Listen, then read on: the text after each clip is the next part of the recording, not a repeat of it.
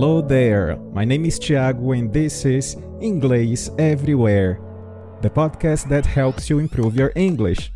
I want to invite you to join me every week to take you to the next level, listening to all kinds of content stories, interviews, chats, and a lot more.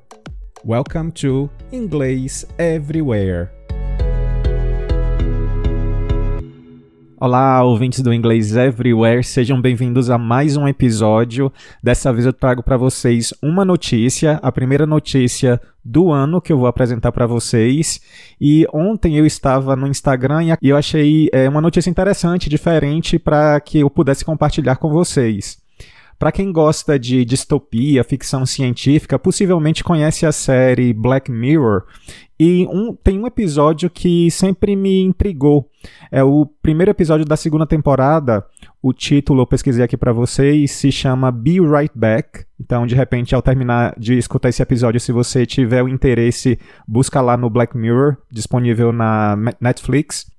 E é um episódio que trata sobre essa questão de você trazer de volta uma pessoa que faleceu. Isso é algo que foi patenteado agora pela Microsoft. Eles não prometem, eles não falam que é algo que vai ser é, aplicado, vai ser utilizado agora, mas de qualquer forma ele já tem a patente para usar um chatbot em que é possível você conversar com pessoas já falecidas. Tá? Então, esse vai ser o nosso tema é, da notícia de hoje é, esse episódio acaba sendo meio mórbido, mas eu selecionei aqui para vocês algumas palavras que aparecem é, no texto da, da notícia e que é interessante vocês conhecerem. A primeira palavra que eu selecionei é o adjetivo late. Late, a mesma palavra que a gente usa no sentido de atrasado ou tarde. Mas nesse contexto significa falecido ou falecida. Então, por exemplo, no, na notícia vocês vão ouvir a seguinte pergunta: Or get some words of wisdom from your late grandmother. Late grandmother. Então, sua avó falecida. E a gente normalmente utiliza esse late antes de, de nomes de pessoas ou alguma pessoa que a gente se refere. A minha segunda palavra, também um adjetivo, tem, um, tem a mesma tradução, falecido ou falecida, só que é usado num contexto mais formal, que é a palavra deceased. E a gente vai ouvir então a seguinte frase: Have a virtual conversation with a deceased loved one. Have a virtual conversation with a deceased loved one. O terceiro adjetivo que eu selecionei também é o adjetivo falecido ou morto. Acaba sendo é, um, um dos adjetivos mais utilizados na linguagem coloquial. Então a gente vai ouvir a seguinte frase: A chatbot that would let you talk to dead people. A chatbot that would let you talk to dead people. E eu quero trazer aqui para vocês a diferença entre o adjetivo dead, o verbo die e o substantivo death porque normalmente acaba se fazendo muita confusão no uso dessas palavras. Então a gente acabou de ver que o adjetivo é dead, o verbo é die.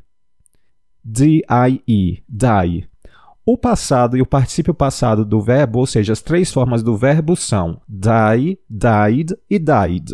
Tá? Então não confundam com dead. Dead é o adjetivo e as formas do verbo die, died, died, que significa morrer.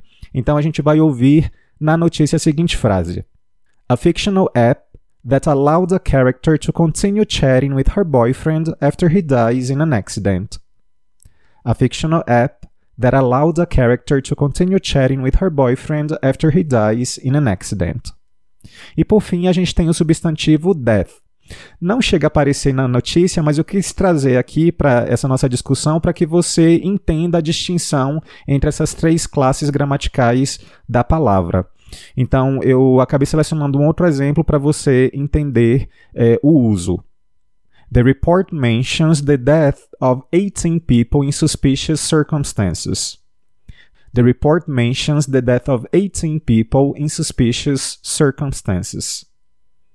Então, espero que tenha ficado claro aqui para vocês a diferença né, entre o verbo substantivo e adjetivo, além dos outros usos aí dos adjetivos late e deceased. Lembrando que late normalmente a gente utiliza antes do nome da pessoa que morreu ou a relação que você tem com aquela pessoa. No caso do nosso exemplo foi grandmother, late grandmother.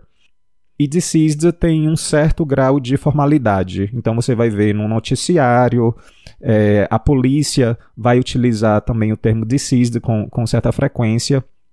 Antes da gente ir para a notícia de fato, eu quero fazer aquele convite para que vocês não deixem de me seguir aqui no podcast, na plataforma que você está me ouvindo. O Inglês Everywhere está disponível em todos os agregadores de podcast e também no YouTube, tá? Se você tem preferência por ouvir podcast no YouTube, também é só acessar lá buscando pelo Inglês Everywhere. E também não deixem de me seguir no Instagram e no Twitter através do Inglês Everywhere. But now, without further ado, let's listen to the news.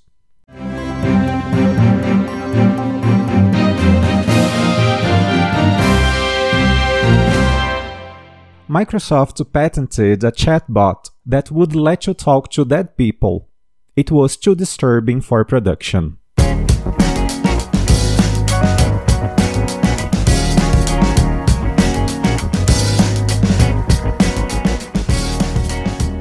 The internet is buzzing over a new technology created by Microsoft developers that could make it possible to have a virtual conversation with a deceased loved one. Well, kind of. A patent granted to Microsoft last month details a method for creating a conversational chatbot modeled after a specific person, a past or present entity, such as a friend, a relative, an acquaintance, a celebrity, a fictional character, a historical figure, according to the filing with the US Patent and Trademark Office. The technology is reminiscent of a fictional app in the dystopian TV series Black Mirror that allowed a character to continue chatting with her boyfriend after he dies in an accident by pulling information from his social media. Want to talk music with David Bowie? Or get some words of wisdom from your late grandmother? This tool would theoretically make that possible. But don't get too excited, or freaked out for that matter.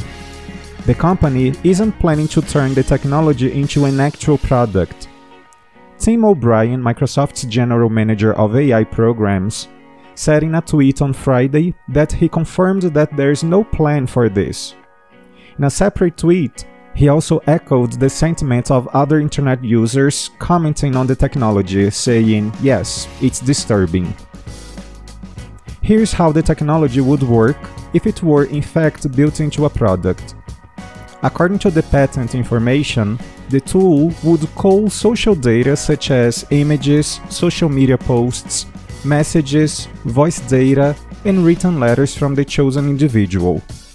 That data would be used to train a chatbot to converse and interact in the personality of the specific person.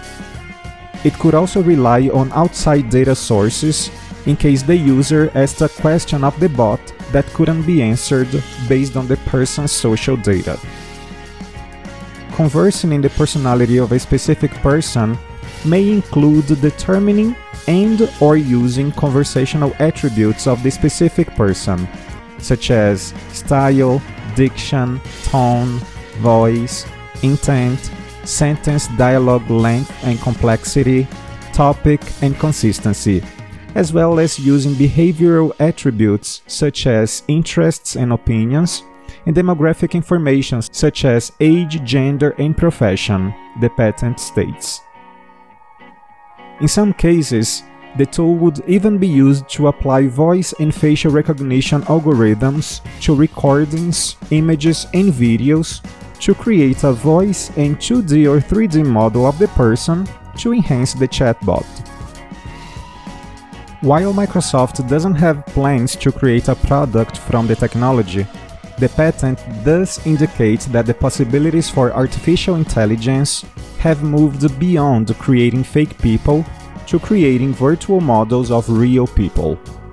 The application for the Microsoft patent was filed in April 2017, which O'Brien said on Twitter predates the AI ethics reviews we do today. These days, the company has an Office of Responsible AI and an AI Ethics and Effects in Engineering and Research Committee, which help oversee its intentions.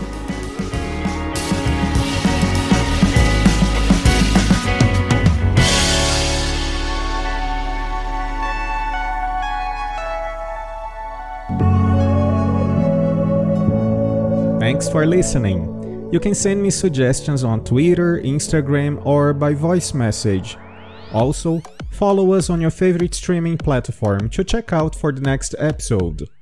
On ingleseverywherepodcast.wordpress.com, you can have some further information about our show episodes, including transcripts. See ya!